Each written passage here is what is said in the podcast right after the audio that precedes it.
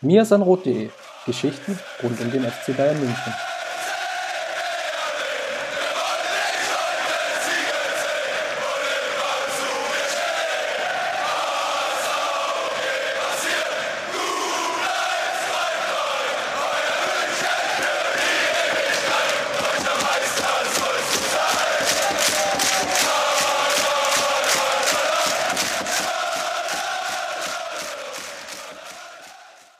Herzlich willkommen zum Mir sind Rot Podcast, Folge 188.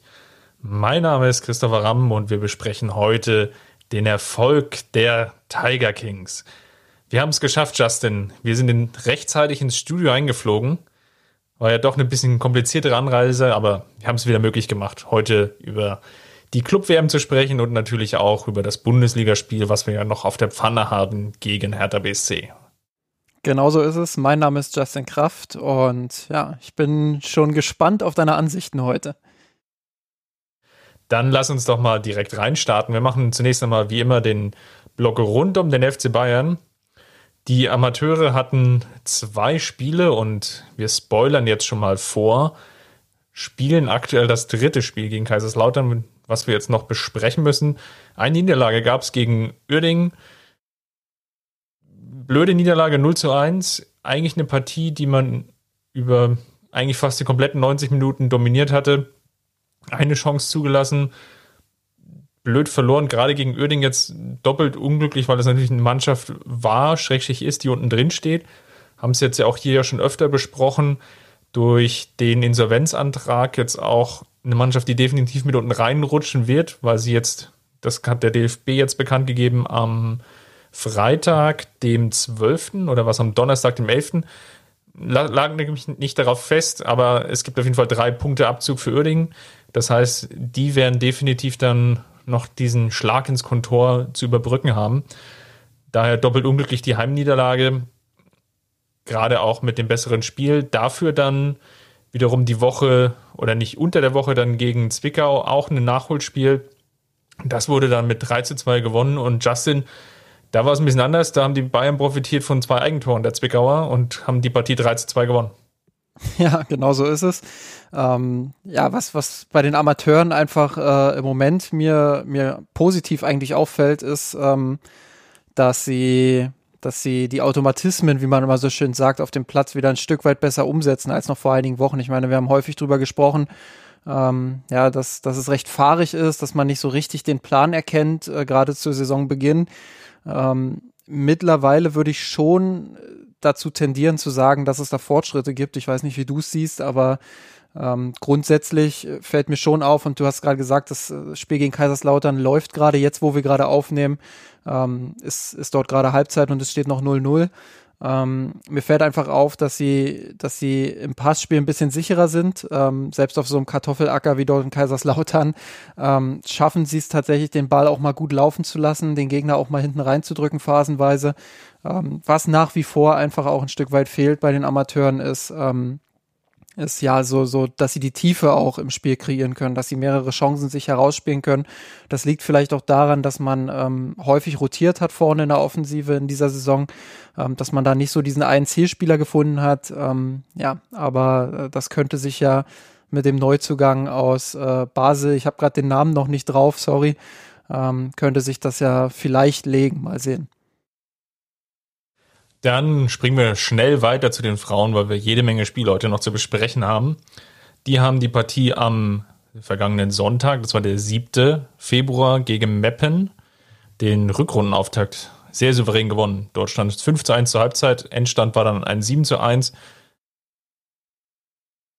Sehr souveräner Auftritt insgesamt, glaube ich, wenig, ähm, was es da zu meckern gibt.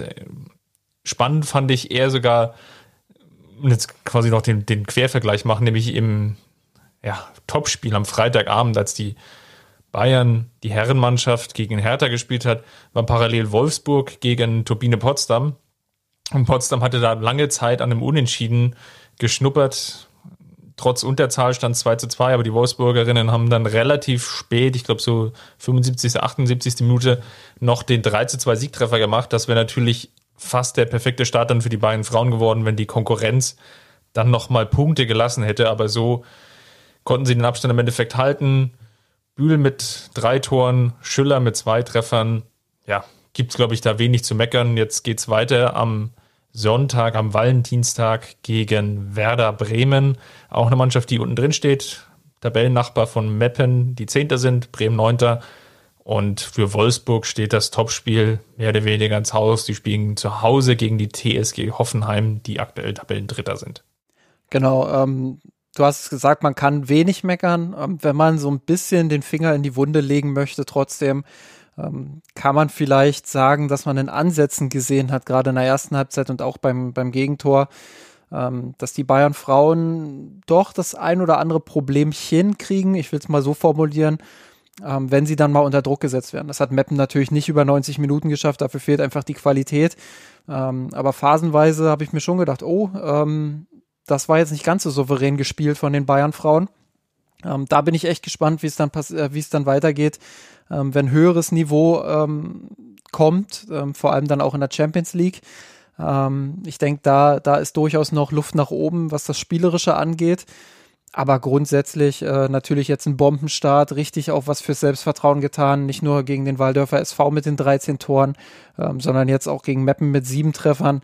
Ja, das, das ist wichtig. Ähm, das ist für den Saisonstart einfach auch extrem wichtig. Das hat sich auch in der Hinrunde gezeigt, als sie das erste Spiel gleich 6 zu 0 gewonnen haben. Ähm, ach Quatsch, äh, doch das erste Spiel gegen, gegen den SC Sand mit 6 zu 0 gewonnen hatten. Ähm, ja, und dann äh, gegen Bremen mit 4 zu 0 ähm, ja, das, das war schon wichtig. Ähm, wie wir immer sagen, wichtig für die Gesamtkonstellation, aber auch wichtig fürs Selbstbewusstsein, ähm, viele Tore zu schießen und einfach auch zu zeigen, wir sind effizient vorm Tor, ähm, wir haben die Durchschlagskraft ähm, und das wird jetzt gegen Bremen und danach gegen Freiburg auch äh, sehr, sehr wichtig sein. Dann kommen wir mal zu dem Block die Männermannschaft und zwar drei Spiele haben wir zu besprechen. Justin, das wird natürlich jetzt so ein Schweinsgalopp durch die Themen, aber wir versuchen es mal, uns vor allem, glaube ich, auf ein Thema zu konzentrieren, nämlich das Mittelfeld. Dort hatte ja Hansi Flick die Herausforderung in den letzten Wochen, dass Leon Goretzka mit einer Covid-Erkrankung fehlte. Javier Martinez ebenfalls an Covid erkrankt ist, ja, beide sind ausgefallen. Goretzka trainiert zumindest wieder individuell. Die Mannschaft, die am Freitag aus Katar wiedergekommen ist, hat zwei Tage trainingsfrei. Das heißt, ist noch etwas unklar, ob Goretzka jetzt direkt wieder ins Mannschaftstraining einsteigt. Das wird sich dann quasi am morgigen, für uns morgigen Sonntag entscheiden. Mal gucken, ob Goretzka dann auch schon Option ist für das Spiel gegen Bielefeld am Montag. Worauf ich hinaus will, Justin, ist, dass Flick relativ überraschend, finde ich, gegen Hertha im Mittelfeld zu einem Griff, also ja, eine taktische Variante gewählt hat, die, wo ich so eine Analogie zum Basketball ähm, relativ schnell gefunden habe, nämlich dort gab es Mitte der 10er Jahre bei den Golden State Warriors so wirklich die perfekten Offensivspieler innerhalb von einer Mannschaft, was in der NBA zumindest sehr untypisch ist. Und das war dann landläufig so das Lineup of Death oder wahlweise das Lineup of Megadeth. Und ich hatte so die, das Gefühl, dass Flick da sowas ähnliches versucht, weil gegen Hertha setzte er in der Offensive auf Lewandowski, Koman, Müller, Gnabry und Sané. Und de facto war mehr oder weniger Kimmich der einzige Mittelfeldspieler, was natürlich, wenn man gerade auch nochmal vielleicht Pep Guardiola im, vor Augen hat, der irgendwie mal so mantraartig betont hatte, wer das Mittelfeld dominiert, dominiert das Spiel, dann schon einen sehr interessanten Move finde, mit mehr oder weniger ja, einem nominellen Mittelfeldspieler reinzustarten weil Müller und, und Gnabry, da müssen wir uns ja nichts vormachen, ihre Rolle natürlich dann durchaus offensiv interpretieren, beziehungsweise interpretiert haben. Und ja, daher die Frage, ist das eine Variante, die wir häufiger sehen oder hat man gegen Hertha eigentlich auch gesehen, dass das jetzt eine ja, defensiv vielleicht doch zu wackelige Angelegenheit ist? Ja, beides kann ich mir vorstellen. Ähm, also grundsätzlich, Guardiola äh, hat ja hat ja beim FC Bayern schon weit vor Flick auch äh, so eine so eine ähnliche Aufstellung mal gebracht, ähm, als Thiago so dieses einzige Mit äh, Bindeglied war ähm, und in der Offensive dann glaube ich auch fünf fünf Angreifer gestanden haben. Ähm, also ganz neu ist es jetzt nicht, äh, aber es ist schon eine kleine Überraschung gewesen für mich, dass Flick zu so einem Mittel greift, gerade weil ja die Devise auch in den letzten Wochen eher war, die Defensive zu stabilisieren und dort Automatismen und taktische Anpassungen zu finden die dazu führen, dass die Bayern weniger Gegentore kassieren. Ähm, ich kann mir vorstellen, dass Flick und äh, das ist wirklich reine Spekulation, ich versuche da nur in seinen Kopf so ein bisschen reinzuschauen, ähm, dass Flick sich einfach gedacht hat, okay, jetzt äh, mit Paul Dardai, äh, das wird wieder eine, eine Hertha, die die Berliner Mauer aufstellen will, ähm, die versuchen will mit zwei engen Viererketten, ähm, zwei Stürmern, die relativ tief auch verteidigen, ähm, ja, die Null so lange wie möglich zu halten und dann zu schauen, ob man über Umschaltmomente vielleicht irgendwie hinter die Kette kommt. Ähm, vielleicht hat er deshalb auch so ein bisschen das Risiko gesucht und gesagt, okay, komm, ähm, dann nehmen wir halt äh, fünf Angreifer und versuchen äh, das Tempo der Spieler auszunutzen, indem Thomas Müller dann mit seinen überragenden Läufen ähm, ja immer wieder dann auch die Räume kreiert. Und ich muss sagen, offensiv hat mir das mitunter auch richtig gut gefallen. Ähm, Bayern hat sich in der ersten Halbzeit richtig viele Chancen rausgespielt, hätte ähm, theoretisch schon mit ein, zwei, drei Toren führen können, ähm, relativ früh in der Partie.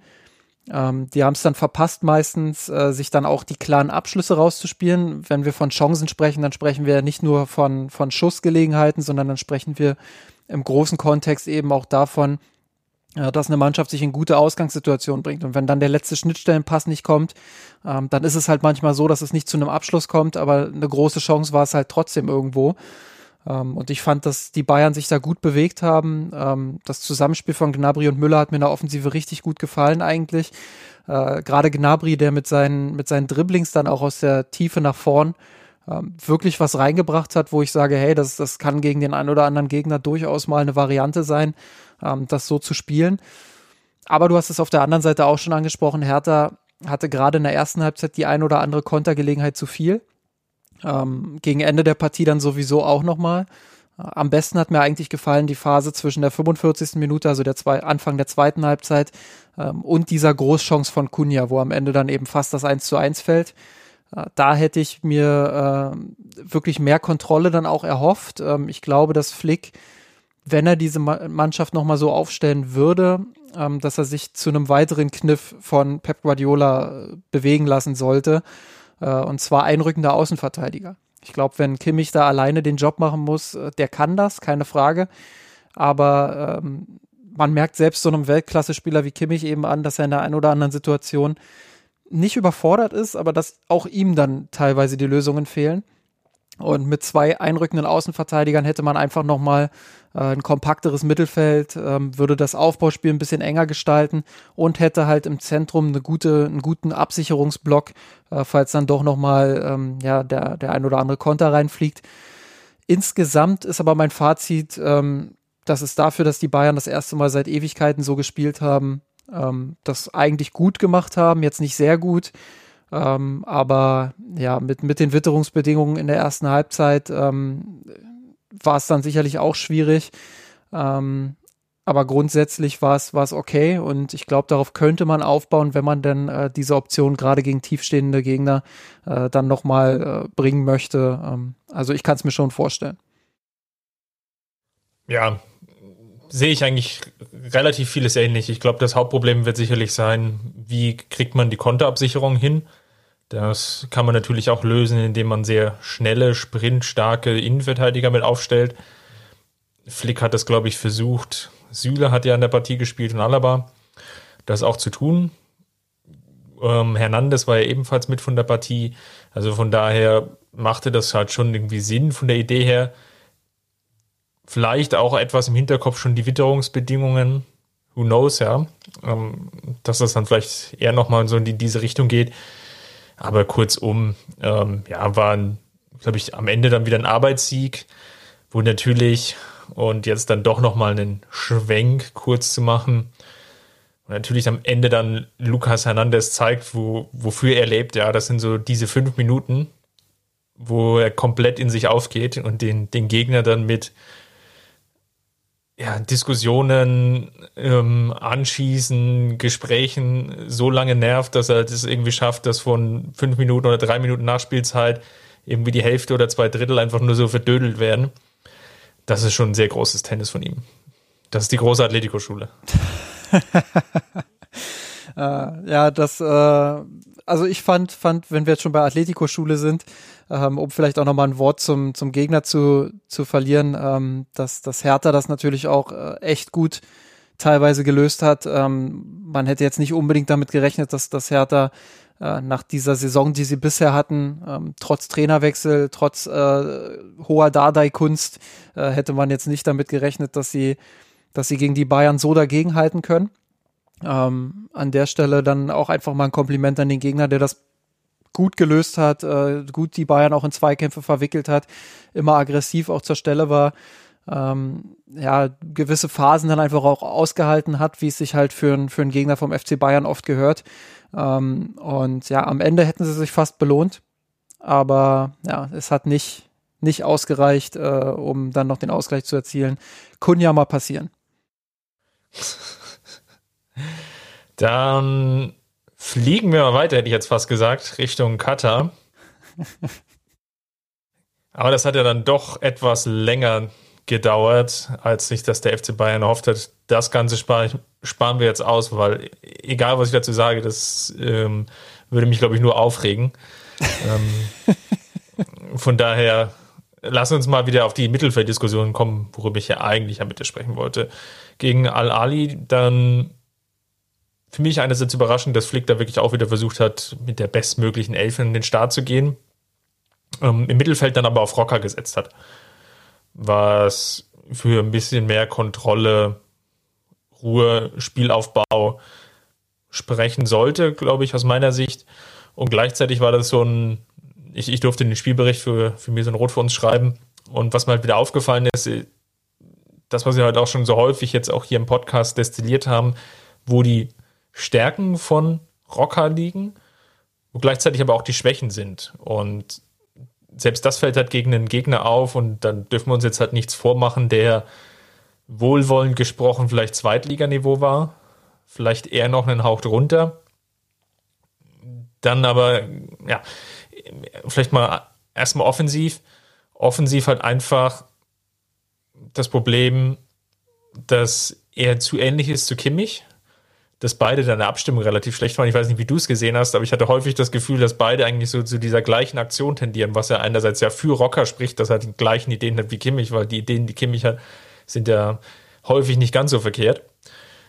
Aber defensiv halt häufig zu passiv ist. Und das ist jetzt wieder so diese, dieser Punkt, der dann auch natürlich gegen wesentlich stärkere, spielstärkere, kombinationssichere Gegner vielleicht auch noch schnellere Gegner dann natürlich ein großes Problem ist, wenn du einfach nur den Gegner begleitest im Mittelfeld und die, die Idee von Flickfußball ist halt einfach möglichst früh drauf zu gehen, Druck zu erzeugen, im Idealfall einen Ballgewinn zu erzeugen, im zweitbesten Fall einfach den Gegner in einen individuellen Fehler treiben oder halt in eine relativ schlechte Lösung. Und wenn du da halt als Mittelfeldspieler nur mitläufst oder nur zu passiv und nur, nur begleitest, dann führt das halt häufig zu Szenen, wo der sich relativ leicht befreien kann und dann den Weg zum Tor halt relativ einfach hat. Und das ist einfach so, was mir halt aufgefallen ist, wo wieder die Probleme von Rocker sind, wo ich einerseits verstehen kann, warum der FC Bayern ihn geholt hat, aber auch wiederum verstehen kann, warum er eigentlich so wenig spielt.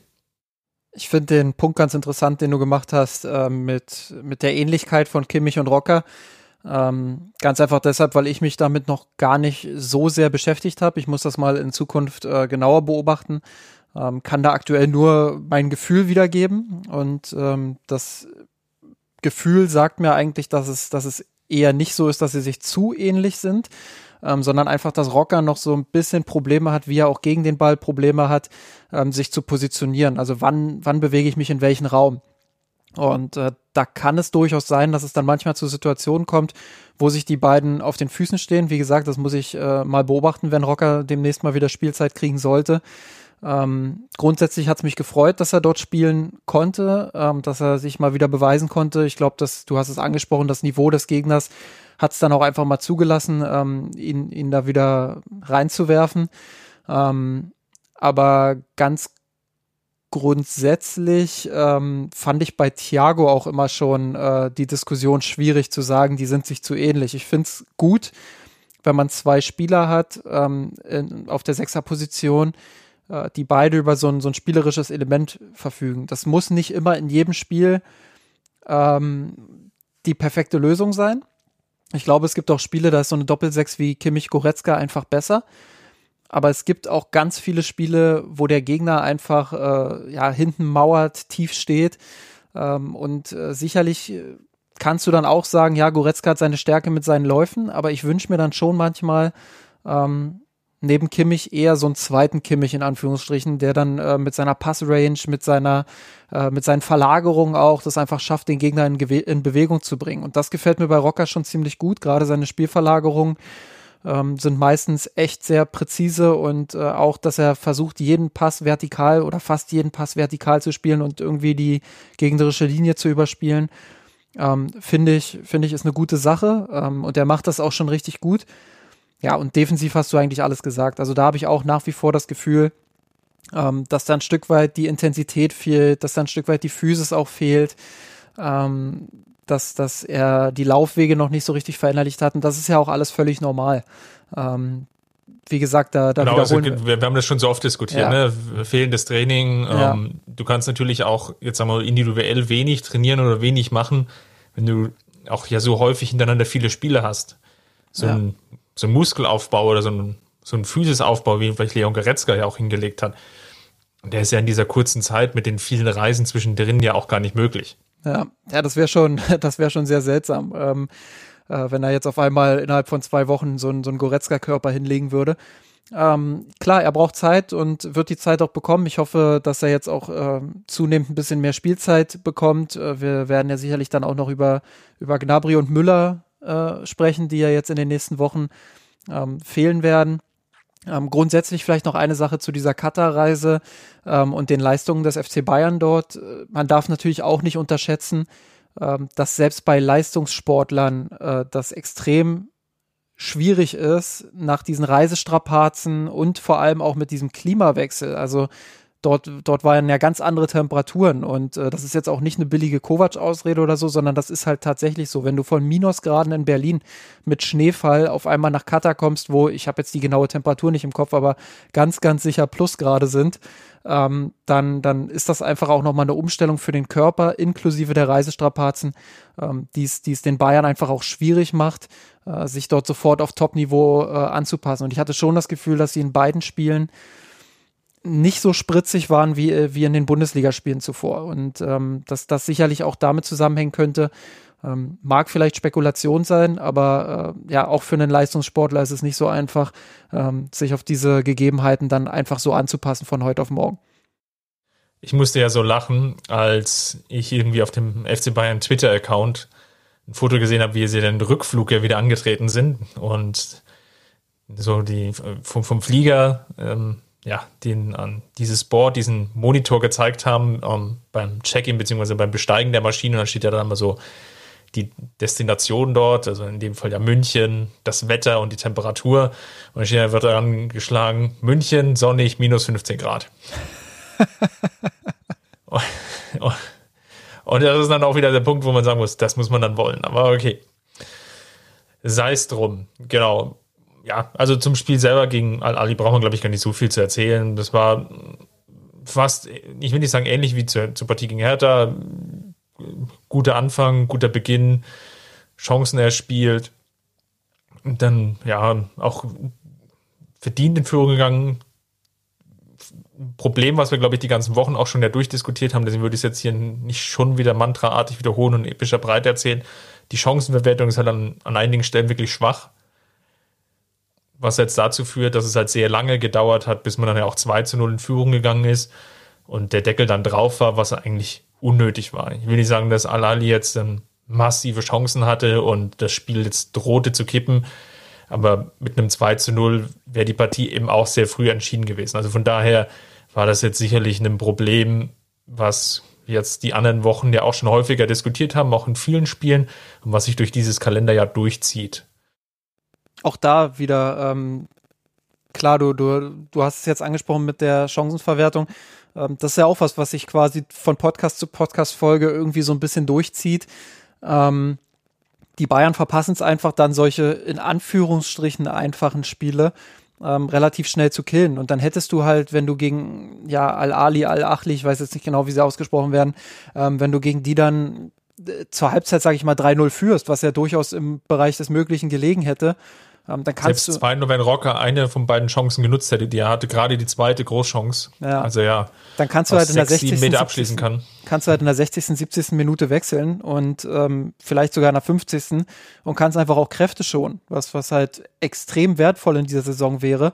Ähm, das haben die Bayern in dieser Saison insgesamt äh, viel zu selten geschafft und da ist dieses Spiel eben auch stellvertretend für. Und ähm, wenn man sich die Expected Goals ansieht und äh, das mit der Realität abgleicht, dann sind die Bayern äh, tatsächlich sogar noch äh, eher am Überperform, also erzielen mehr Tore, als sie sich an Chancen herausspielen. Aber der, das subjektive Gefühl für die letzten Spiele ist halt, äh, dass sie auch extrem viel liegen lassen. Und das äh, liegt vielleicht auch an dieser Diskrepanz, dass man äh, im Sommer, im vergangenen Sommer, eher überperformt hat und wirklich dann auch eine enorme Effizienz hatte und äh, auch zu Beginn der Saison eine enorme Effizienz hingelegt hat. Und dass diese Effizienz jetzt einfach ein Stück weit sich in Anführungsstrichen der Realität angepasst hat ähm, und man eben nicht mehr mit, mit gefühlt drei Schüssen fünf Tore macht, sondern ähm, dass es eben dann tatsächlich äh, für ein Tor drei Schüsse braucht. Und ähm, ja, das, das ist dann äh, vielleicht auch eine Sache, wo man sich in, in den nächsten Wochen so ein Stück weit dran gewöhnen muss. Ähm, aber nichtsdestotrotz äh, wäre es schon schön, wenn die Bayern da das schaffen, wieder zu alter Effizienz zurückzukehren. Dann springen wir mal ins Finale. Dort hat sich nämlich Flick dann, um wieder mal auf unsere Mittelfelddiskussion zurückzukommen, für das Duo Kimmich-Alaba entschieden. Vielleicht noch ein Wort zu Rocker. Aus meiner Sicht gute Partie gemacht. Ich hätte ihn sogar fast in der Startelf erwartet. Ähm, ist dann nicht passiert. Lag sicherlich auch daran, dass Boateng dann aus persönlichen Gründen abreisen musste und es dann auch mit dem Ausfall von Müller, der auch an Covid erkrankt ist, etwas dünn wurde im, in der Offensivreihe und ja, dann war so die, die bestmögliche Umstellung scheinbar für Flick Alaba dann ins Mittelfeld zu ziehen. Ich muss sagen, das war jetzt von den drei Kombinationen, die ich gesehen habe in diesen drei Spielen, eigentlich die, die mir am wenigsten gefallen hat. Weil ich einfach Alaba im Mittelfeld immer das Problem habe, wenn ich ihn da spielen sehe, dass ihm manchmal so die letzte Handlungsschnelligkeit fürs Mittelfeld abkommt. Dass er hin und wieder dann in einigen Szenen nicht, nicht schnell genug ist, dann häufiger mal den, den bestmöglichen Pass vielleicht nicht spielt, sondern vielleicht nur den zweit- oder drittbesten möglichen Pass, wodurch natürlich, ja, ist dann vielleicht einen Ansatz von der Torchance eben nicht gibt oder wo dann, dann auf der Außenbahn vielleicht eine Drucksituation entsteht, die vielleicht gar nicht nötig gewesen wäre, wo vielleicht dann zum Beispiel Koman in eine Unterzahlsituation reingedrückt wird oder Davis dann zu sehr in eine Situation kommt, wo es dann gefährlich wird, dass es einfach einen einfachen Ballverlust gibt. Also die, die Rolle von Alaba hat mir insgesamt dann nicht so gut gefallen. Ähm, teilweise stimme ich dir dazu. Äh, ich finde, um mich jetzt den Negativpunkten mal so ein bisschen anzuschließen und dann vielleicht zum Positiven zu kommen, eigentlich macht man es ja andersrum, aber äh, du hast jetzt schon so schön draufgehauen, da haue ich gleich mit drauf. Ähm, nein, also Alaba äh, ist im Mittelfeld ein Stück weit zu wild, habe ich manchmal das Gefühl. Also klar, er ist nun mal ein Spieler, mit viel Offensivdrang, mit viel Vertikaldrang. Äh, das ist in der Innenverteidigung übrigens auch so, wenn er dann immer andribbelt ähm, und versucht dann halt ins Mittelfeld vorzustoßen. Das ist ein Stück weit auch seine Stärke. Ähm, aber im Mittelfeld, und darüber haben wir auch schon mal gesprochen, brauchst du halt so eine 360 Grad über, Übersicht. Also du musst wissen, was passiert hinter dir, was passiert neben dir und was passiert vor dir.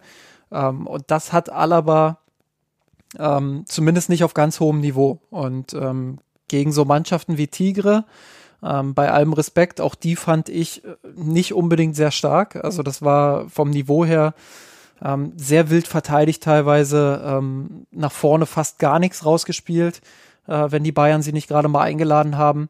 Und äh, deshalb äh, auch da das Niveau nicht allzu hoch. Ähm, wie hat so schön auf Twitter jemand geschrieben, die Tiger sind halt keine Störche.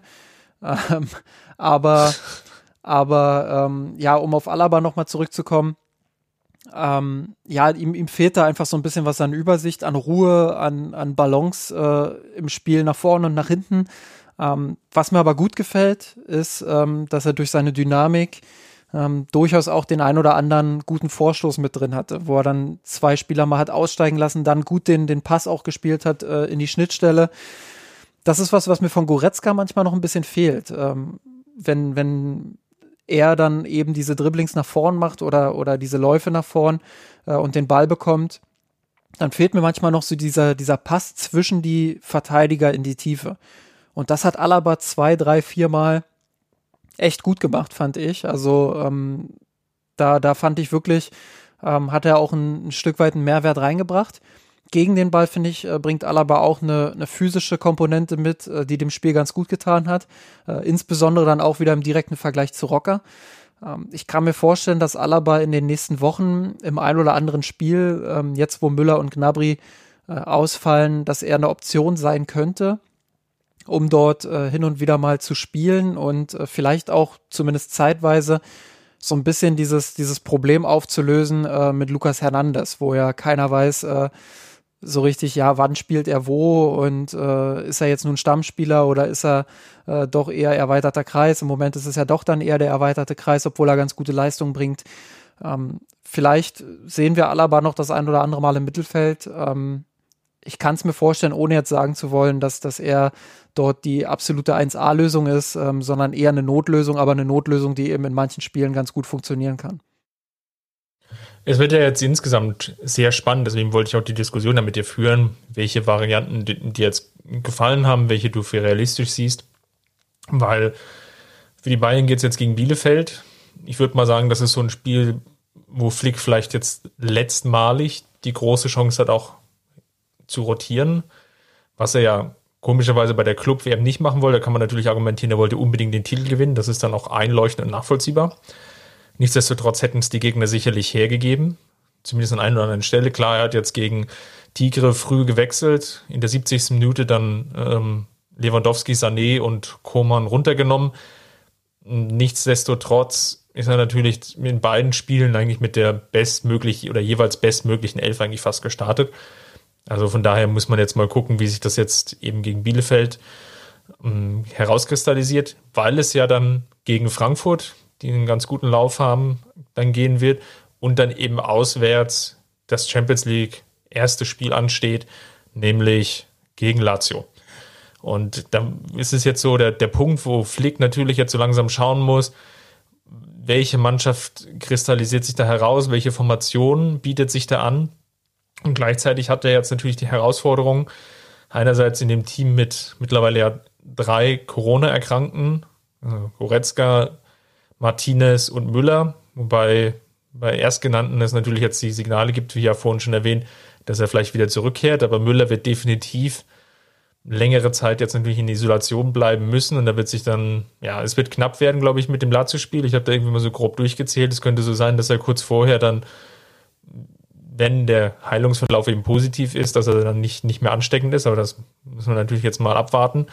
Und gegen Tigre hat sich Serge Gnabry den Muskelfaserriss zugezogen. Also das heißt, die Optionen werden natürlich dann auch auf den einzelnen Positionen relativ wenig sein. Und von daher denke ich mal, wird es jetzt auch eine Herausforderung für Flick, da das Passende zu finden. Alaba könnte so eine Variante sein, die dann im Mittelfeld aushilft.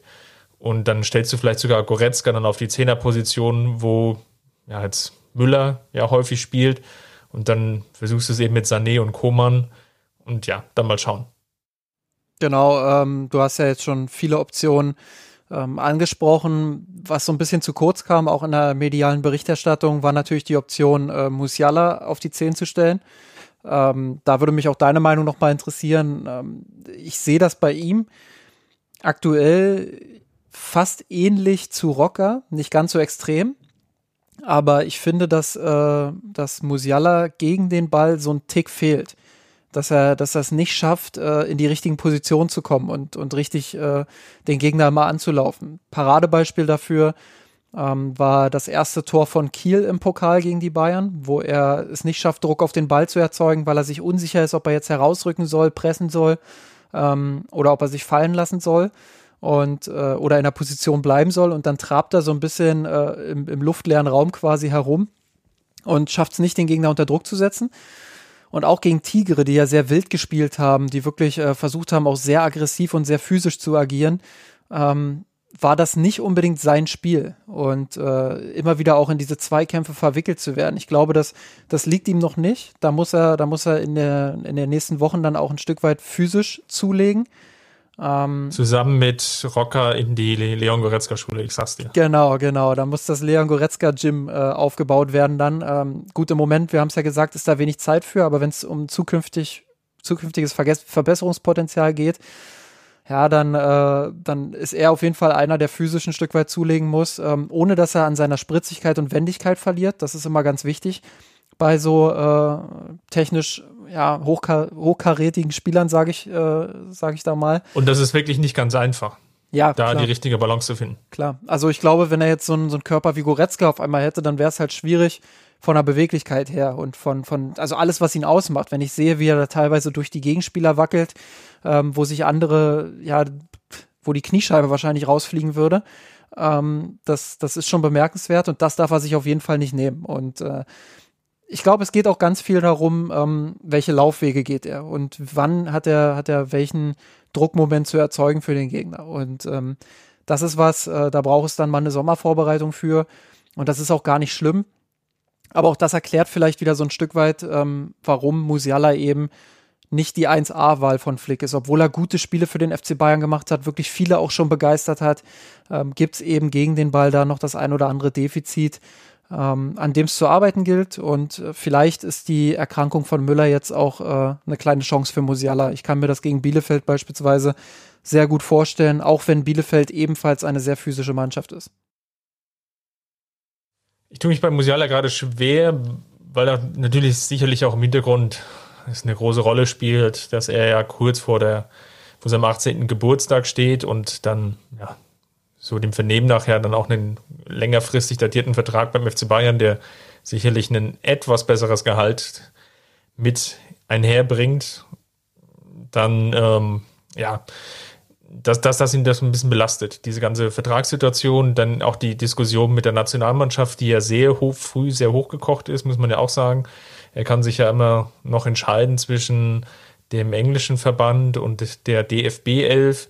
Löw hatte ja, ich glaube, gegen Hoffenheim, war gegen Hoffenheim im Stadion, ich glaube, das war die Partie, ne? Hm. Ähm, wo er dann auch das Gespräch mit Musiala gesucht hat, dass das natürlich jetzt schon starke und sehr, also sehr viel Aufmerksamkeit natürlich für den Jungspieler ist. Und ich hatte den Eindruck in den letzten Wochen, bei den letzten Auftritten, dass das nicht mehr ganz dieses Niveau war, was wir schon im November, Dezember gesehen haben, in der vergangenen oder im vergangenen Kalenderjahr.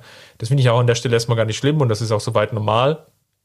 Aber nichtsdestotrotz habe ich, glaube ich, das Gefühl, dass Flick das sehr gut einschätzen kann. Und sonst hätten wir sicherlich Musiala jetzt auch schon früher öfter wieder gesehen. Und Flick hat ihn ja bewusst etwas rausgenommen. Und ich glaube, Flick steuert das ganz gut aus.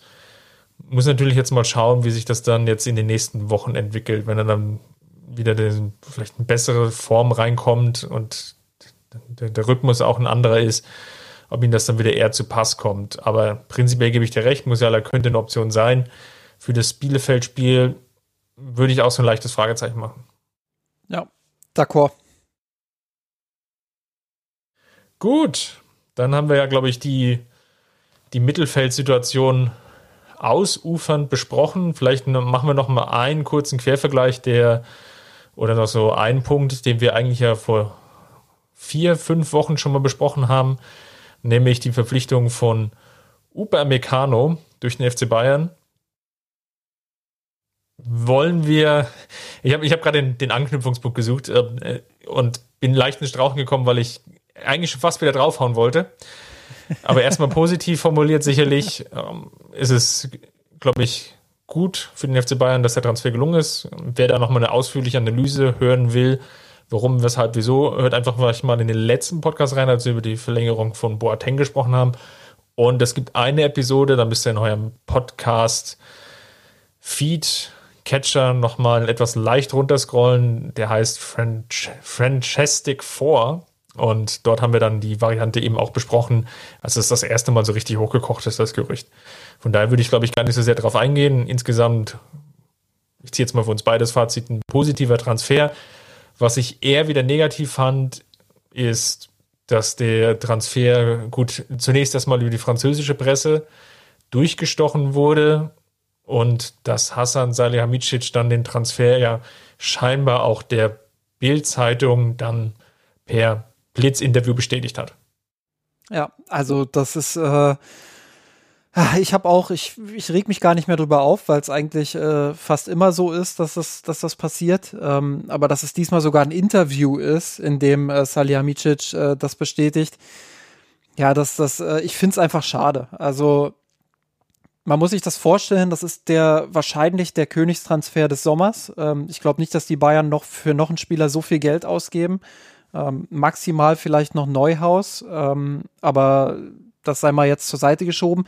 Ich glaube, die 43 Millionen bleiben, bleiben die Spitze in diesem Sommer.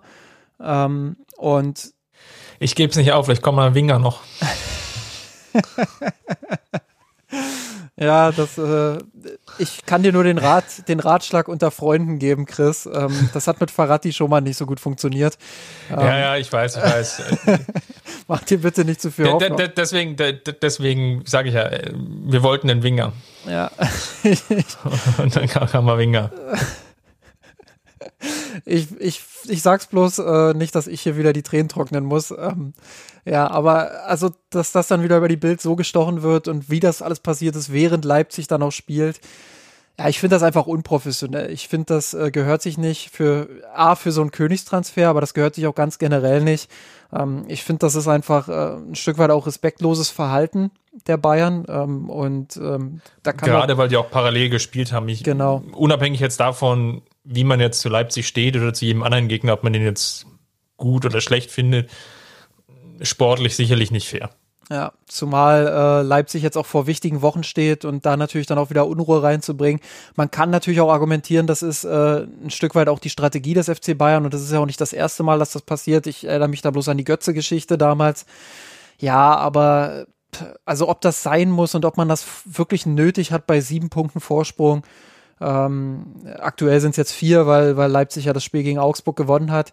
Ähm, aber da setze ich einfach mal ein ganz dickes Fragezeichen hinter. Ich finde, das gehört sich einfach nicht und das hätte der FC Bayern A professioneller lösen können und B auch ähm, ja einfach ruhiger und ähm, gerade so ein Transfer wie Upamecano ähm, ja der hätte auch also der Spieler an sich hätte auch einfach besseres verdient äh, das das finde ich einfach und ähm, ja, da finde ich es einfach schade, dass es wieder so auf diese Art und Weise durchgestochen wird und das ist äh, in meinen Augen nicht Bayern-like.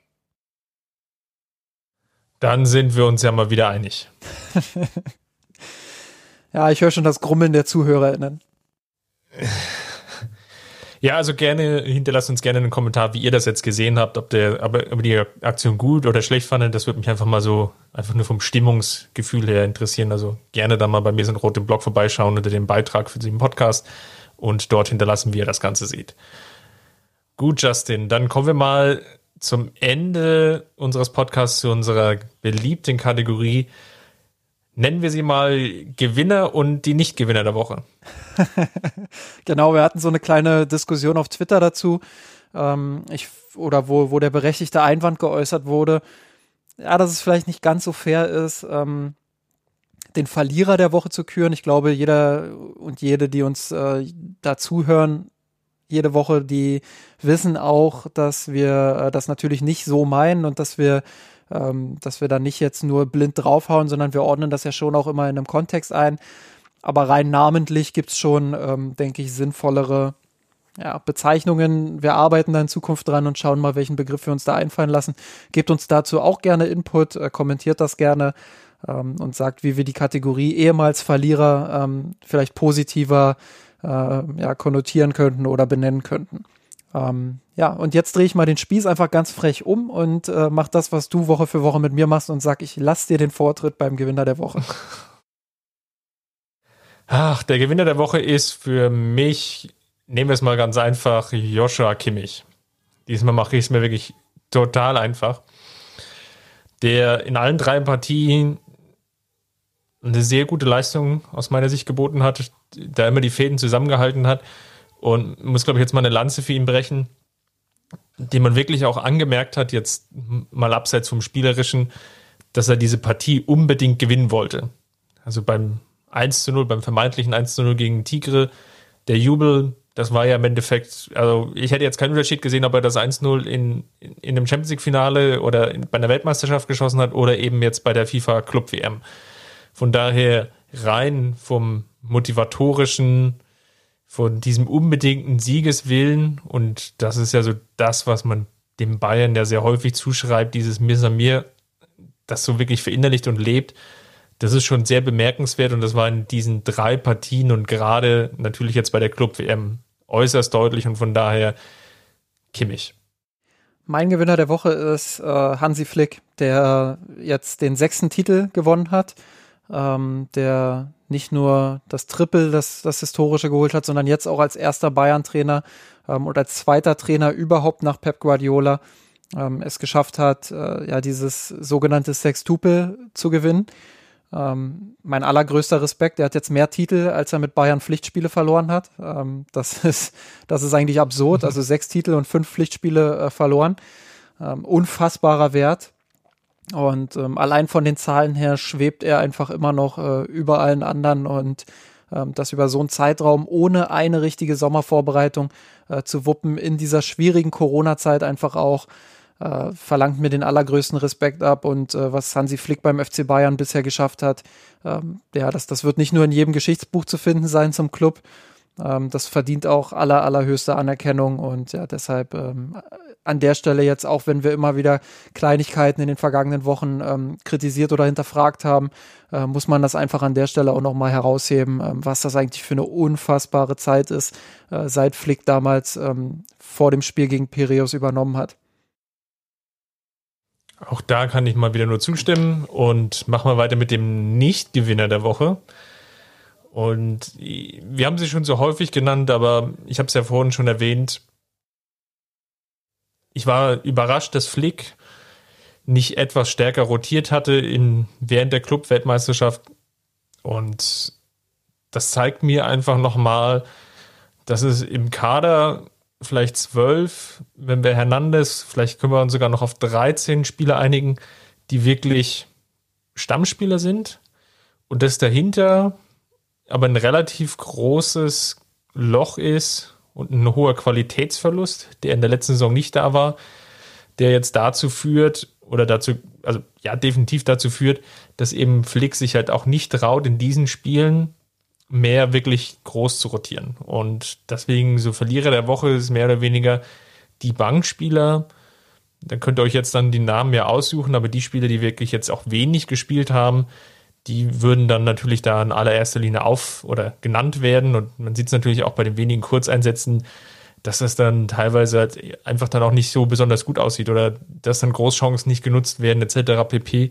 Das hätten wir letzte Saison natürlich von dem Peresic und vielleicht auch von dem Coutinho so in dieser Form nicht gesehen und von daher nenne ich es mal einfach so, die nicht ganz so Gewinner der Woche sind für mich die Bankspieler.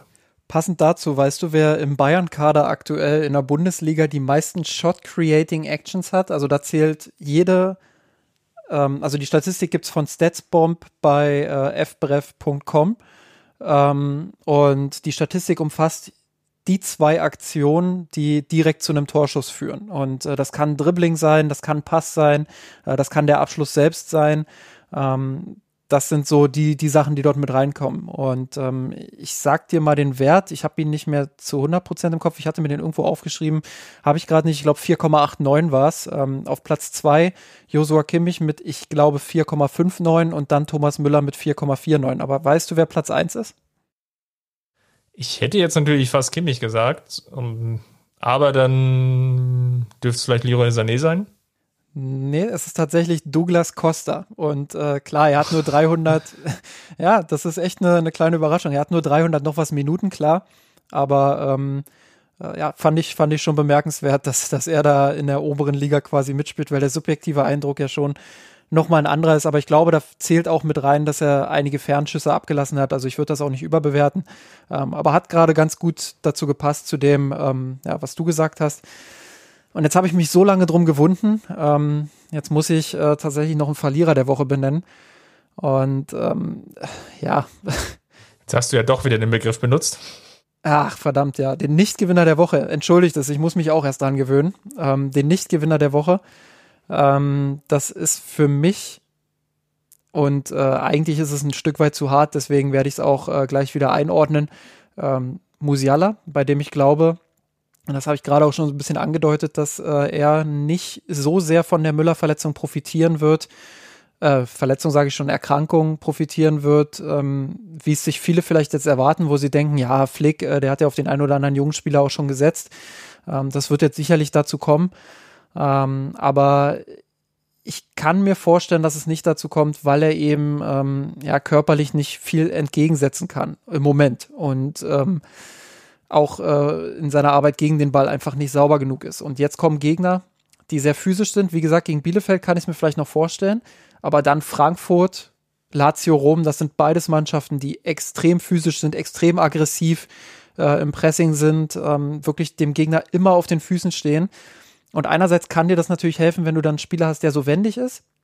Aber andererseits ähm, ist es schon der Fall, ähm, dass du dann auch dagegenhalten musst. Und da sehe ich Musiala und auch Rocker eigentlich aktuell nicht in der Position, ähm, dass sie dort großartig Minuten sammeln werden. Und äh, ja, dementsprechend bin ich gespannt, wie das weitergeht. Ähm, aber glaube, dass Musiala in den nächsten Wochen äh, nicht allzu viel Minuten sammeln wird oder nicht so viele, wie man sich das vielleicht erwartet hätte. Dann werden wir das natürlich besprechen im Nachgang, wenn wir über die Partie gegen Bielefeld nächste Woche sprechen. Vielleicht haben wir dann auch schon die finale Bestätigung von Upamecano, auch wenn Hasan Salihamidzic da ja schon das Ganze der Springerpresse mitgegeben hatte. Von daher mal schauen, ob das dann wirklich so kommt, wie sich das jetzt andeutet. Ja, dann schauen wir noch mal ganz kurz rüber, weil wir ja vorhin davon gesprochen haben, dass wir bei den Amateuren aufnehmen. Justin, der Name, der vorhin nicht eingefallen ist, war übrigens Oberlin. Der hat die Münchner gegen Kaiserslautern sogar in Führung gebracht. Mittlerweile steht es 1 zu 1, nachdem MB Mitte der zweiten Halbzeit mit Gelb-Rot vom Platz geflogen ist. Wir sind noch nicht ganz am Ende. Ich habe da so im Augenwinkel drauf geschaut. Das ja. sieht ein bisschen aus wie Freischwimmer. Ja. Und ich würde mal sagen, wir machen jetzt hier ganz schnell den Deckel drauf. Ja, lass mich ganz kurz noch eine Sache, eine Sache revidieren, die ich äh, am Anfang gesagt habe, ähm, dass die Amateure ja jetzt äh, deutlich äh, oder ein Stück weit passsicherer geworden sind. Also ich finde das heute sehr kopflos. Äh, in Verbindung auch mit der ersten Halbzeit, klar, die, die rote Karte spielt ein Stück weit mit rein, die gelb-rote von MB, ähm, der übrigens auch wieder einen sehr schwachen Auftritt hatte. Nicht nur wegen dieser gelb-roten Karte, sondern äh, ganz allgemein einfach auch nicht das äh, Versprechen bisher einlöst, ähm, was sein Talent einfach macht. Aber unabhängig von individuellen Person Personalien ist das einfach unfassbar kopflos und ideenlos und ähm, ja, das ist sehr wenig. Und wenn sie da am Ende mit dem Punkt wirklich rausgehen, noch sind ein paar Minuten und Kaiserslautern drückt wirklich, hat eine Chance nach der anderen im Moment. Ähm, wenn sie da mit dem 1-1 rausgehen, dann können sie schon zufrieden sein. Machen wir jetzt schnell den Deckel drauf, dass wir wirklich beide Hände gedrückt halten können, dass das jetzt noch mit dem Unentschieden ausgeht. Genau. Gut, dann Justin, vielen Dank mal wieder. Falls es euch gefallen hat, unsere Anregungen annehmen wollt und mit uns kommentieren wollt, schaut im Blog vorbei unter mirsanrot.de, natürlich auch bei Twitter unter mirsanrot.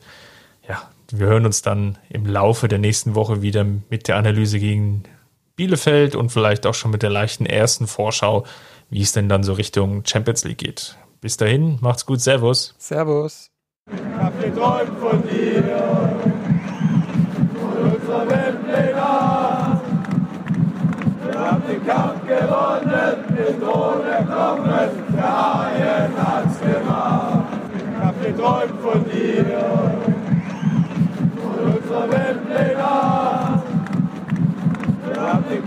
gewonnen, nicht ohne Knochen, der Haien hat's gemacht. Ich hab geträumt von dir, von unserer Welt Nacht. Wir haben den Kampf gewonnen, nicht ohne Knochen, der Haien